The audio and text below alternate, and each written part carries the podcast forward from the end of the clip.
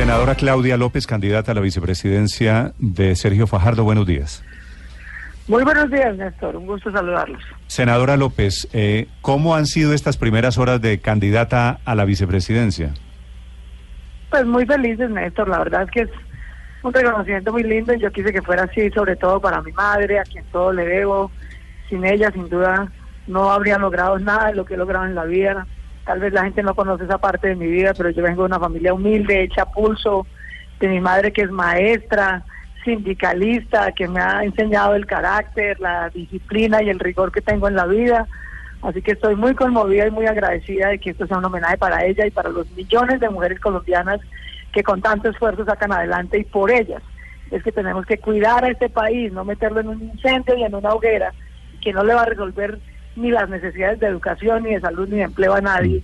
Y lo que tenemos que hacer es concentrarnos en la propuesta que lidera y que propone Sergio Bajardo y que hoy voy a acompañar como vicepresidenta, que es reconciliar a Colombia, poner a la educación como el motor de la generación de nuevos y mejores empleos en Colombia para que crezcamos en vez de, de crecer en clase media. Sí. Senadora López, ¿usted puede ser senadora y candidata vicepresidencial al tiempo? Puedo, efectivamente, la ley no tiene ninguna ninguna inhabilidad, Néstor. Puedo, los senadores y los congresistas en general son los únicos servidores públicos autorizados para hacer política mientras ejercen su función, pero no no no me no me gusta la idea, digamos, yo espero después del 11 de marzo tomar una decisión, básicamente porque este reto me encanta, porque es un reto duro, porque esta campaña va a ser difícil y yo quiero pues meterle alma, vida y sombrero a que lleguemos a la presidencia, reconciliemos a Colombia, derrotemos la corrupción y mejoremos la calidad de vida de los colombianos. Así que creo que me voy a dedicar solo a una tarea por pero, para pero poder decir, hacerla bien. ¿Me está anunciando que va a renunciar al, al Senado? Sí, yo creo que es la, la, mejor decisión, pero en todo caso es una decisión que tomaré después Okay. del 11 de marzo. Sí. Doctora Claudia, usted me ha dicho tres veces en, en dos minutos que llevamos en esta entrevista, me ha eh, utilizado la palabra, el verbo reconciliar. Usted es una mujer fogosa, usted es una mujer eh, que genera odios y amores. Y usted tiene una personalidad fuerte y usted tiene una forma de ser y, de hacer las cosas con contundencia. Este tema, esta bandera de la reconciliación, quiere decir, ¿la va a cambiar a usted un poquito? Pues sí, yo espero que sí, a todos los colombianos y para bien, porque, porque Néstor, es que este país no va a cambiar si simplemente cambiamos el gobierno. Yo realmente creo que tenemos que cambiar el espíritu y tratar de sacar lo mejor de cada colombiano, y esa es la invitación de Sergio, y yo la acepto complacida, porque yo creo que aquí el problema no es ni de tono ni de carácter. Obviamente se necesita carácter para derrotar la corrupción, carácter para mejorar la seguridad, carácter para llevar a los mejores y no a los peores al gobierno, carácter para acabar la mermelada, pero carácter no quiere decir incentivar los odios. Carácter no quiere decir que ahora vamos a pasar pues de la guerra violenta la guerra de clases, a demonizar a los empresarios porque son los ricos y son los que tienen fregados a los pobres de Colombia. Es al contrario.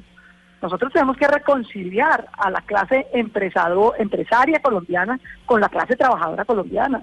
Es que 8 de cada 10 empleos los generan son esos empresarios. Si empezamos a demonizarlos y asustarlos para que se vayan, pues no vamos a tener más clase media y no vamos a tener mejor educación y vamos a quedar en peores manos, que es la del empleo estatal, que está mediado por la corrupción. Sí. Entonces yo la verdad creo que este no es el momento ni de los odios, ni de las divisiones, ni que nos agarremos pues a la lucha de clases ahora, sino al contrario, que encontremos lo mejor de cada colombiano, que tengamos puentes entre la Colombia urbana y rural, que necesita reconciliarse, sacar todo su potencial, entre la Colombia trabajadora y empresarial que puede generar más y mejor empleo para que los colombianos tengan oportunidades de vida mejores y una pensión digna cuando llegue su vejez. Sí. Eso es lo que necesita. Colombia. Y eso sí que requiere carácter, porque lo fácil es ceder al odio, a la división y a la polarización. Hoy mirando las encuestas, senadora, pareciera que quienes están arriba son quienes manejan eh, un eh, discurso más emotivo y más de extremos, hacia un lado y hacia el otro, hablando del ámbito ideológico. ¿Usted cree que eso se va a mantener o usted cree que la propuesta que, que están haciendo desde su campaña de reconciliar y de tener un discurso que no polarice va a ser finalmente la triunfadora en mayo? Pues yo estoy segura que sí. Yo lo que veo en la calle es que la gente está agotada. La gente sabe que la peleadera pues entre Petro y Peñalosa, entre Santos y Uribe, entre Petro y el uribismo no le resuelve nada a nadie. De eso no come ninguna familia colombiana. Al contrario, Por esa peleadera se cierran empresas y perdemos empleo a muchos colombianos. De manera que lo que yo veo en la calle es que la gente está hastiada con la corrupción, y eso sí no le va a funcionar, digamos, al uribismo y al bargaterismo salir a decir como, tenganle miedo al cambio, mejor elíjame a mí que el corrupto conocido en vez de cambio por conocer. Ese miedo simplemente no les está funcionando. Y yo celebro que no les funcione. Yo creo que la campaña presidencial empieza en forma, el 12 de marzo una vez pasen las elecciones presidenciales, que ahí el foco se va a poner sobre el talante, sobre el carácter y las propuestas de los candidatos y estoy segura que Colombia lo que quiere es educación y no pelea, lo que quiere es unirnos para derrotar la corrupción y no división para que ella pase de agache y pasemos a otros problemas. Lo que necesitamos es sacar a Colombia adelante, para que esa mayoría de familias colombianas humildes y de clase media salgan adelante con sus hijos y la pelotera entre políticos no les va a solucionar nada. Senadora López, eh, usted es reconocida por su energía, uno no la ve de brazos cruzados en la campaña. ¿Qué papel va a jugar en la campaña? ¿Va a hacer campaña con el candidato Fajardo?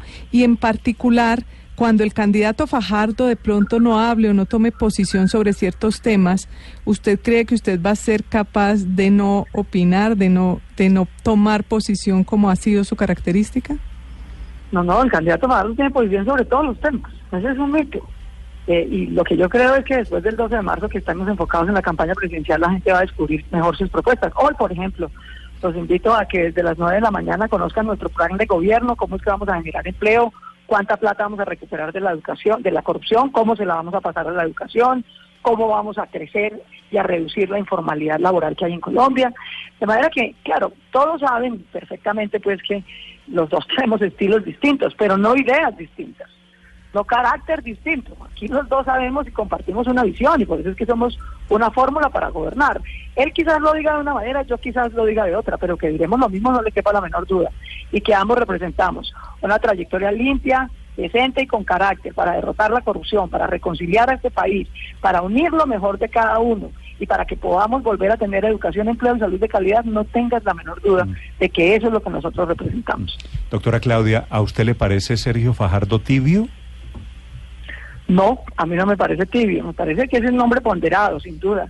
Pero tibio no. O sea, yo he visto a Sergio tomar decisiones contundentes y pararse en la radio y decir, no, no nos vamos a ir a una consulta con el señor Gustavo Petro porque es muy popular. No, nosotros representamos dos proyectos distintos y lo presionan de todas partes, etcétera. Y él, con este mismo tono tranquilo, con esta misma serenidad, toma una decisión y se mantiene firme en ella.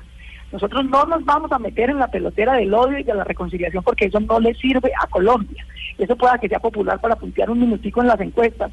Eso destruye empleo, eso destruye calidad de vida. Eso es tomar posiciones, es no ceder a lo fácil y mantenerse en lo que uno cree y considera que es mejor para Colombia. Sabe que yo tengo la sensación de que han intentado desde la campaña de ustedes, desde la campaña Fajardo, convertir la tibieza, la supuesta tibieza de Fajardo en un activo, entonces eh, colocan numerales eh, hashtags en redes sociales de sí, yo soy tibio y el ministro Alejandro Gaviria sale a decir yo soy tibio, como si ser tibio fuera, fuera bueno, fuera un, un asset en la campaña.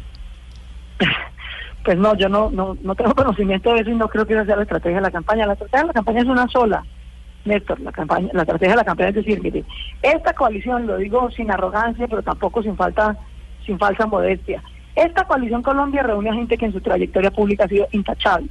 A Antanas Mocus, a Antonio Navarro, a Jorge Enrique Robledo, que ha sido y va a volver a ser el mejor senador de Colombia, que va a dirigir nuestra bancada anticorrupción, a gente que ha demostrado que si la ponen a hacer control político lo hace bien, no se deja comprar, no cae en mermelada, y que cuando la ponen a gobernar lo hace bien.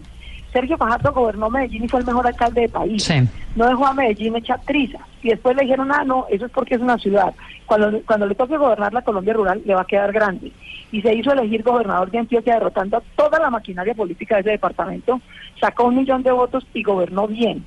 Y es el único candidato hoy que sabe cómo gobernar bien la Colombia urbana y la Colombia rural. Y eso es lo que vamos a mostrar y a convencer a Colombia de que Doctora Claudia. Menos odios y más resultados.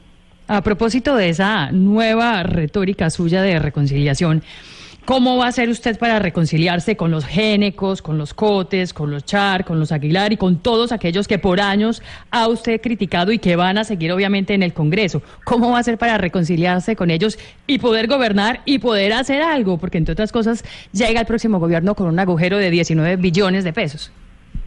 No, no, no te equivoques. Nosotros queremos reconciliarnos con la Colombia decente, que es la mayoría. A la corrupción la vamos a derrotar, con la corrupción no nos vamos a reconciliar. Con la corrupción no hay reconciliación posible. Con la corrupción solo hay un camino, derrotarnos en las urnas y someterlos a la justicia. Punto. Y eso no es ser ni incendiario ni nada por el estilo, es ser demócrata. Es que aquí los que pagan impuestos, los que hacen las cosas bien, son los que tienen que salir adelante y no los corruptos que roban. Al contrario, en el gobierno en el que yo voy a estar y una de las tareas que me ha puesto Sergio es que enderecemos este camino. A mí me parece increíble que al señor León o al señor Ñoño Elías ayer se han robado miles de millones de pesos y los señores van a devolver 5 mil de 70 mil millones de pesos que les robaron y les van a dar 5 años de cárcel que pueden pagar en un club. Eso está destruyendo esta sociedad, está destruyendo la legitimidad de los colombianos y la credibilidad en las instituciones. Lo que nosotros vamos a hacer cuando lleguemos al gobierno es hacer la agenda pública del presidente y de los ministros para que nadie vaya a hacer lobby por debajo de la mesa en la presidencia de la República. Vamos a acabar la mermelada, vamos a contratar con pliegos tipo, con por lo menos tres proponentes. Con la corrupción no hay que reconciliarse, no te equivoques. Con la corrupción hay que derrotarla en las urnas, que es donde hay que derrotarla y con contundencia. A los que hay que reconciliar a los colombianos están abandonados a los de las familias de clase media, a la Colombia rural con la Colombia urbana, a las heridas que ha dejado el dolor del conflicto armado. Tenemos que reconciliar a la clase trabajadora con la empresarial, que dejemos de tener los prejuicios de que los unos son los ricos y los otros son los eh, fascinerosos sindicalistas que van a acabar este país. Ambos tienen que ser capaces de vivir bien y generar empleo porque eso es lo que necesita esta sociedad. De manera que la reconciliación no es con la corrupción, la reconciliación es con los colombianos que hacen las cosas bien, que somos la mayoría y que necesitamos un gobierno que funcione para nosotros, mm. no para los bandidos. La doctora Claudia López ahora en el tiquete de Sergio Fajardo, esta mañana también en Blue Radio 845. Doctora Claudia, muchas gracias.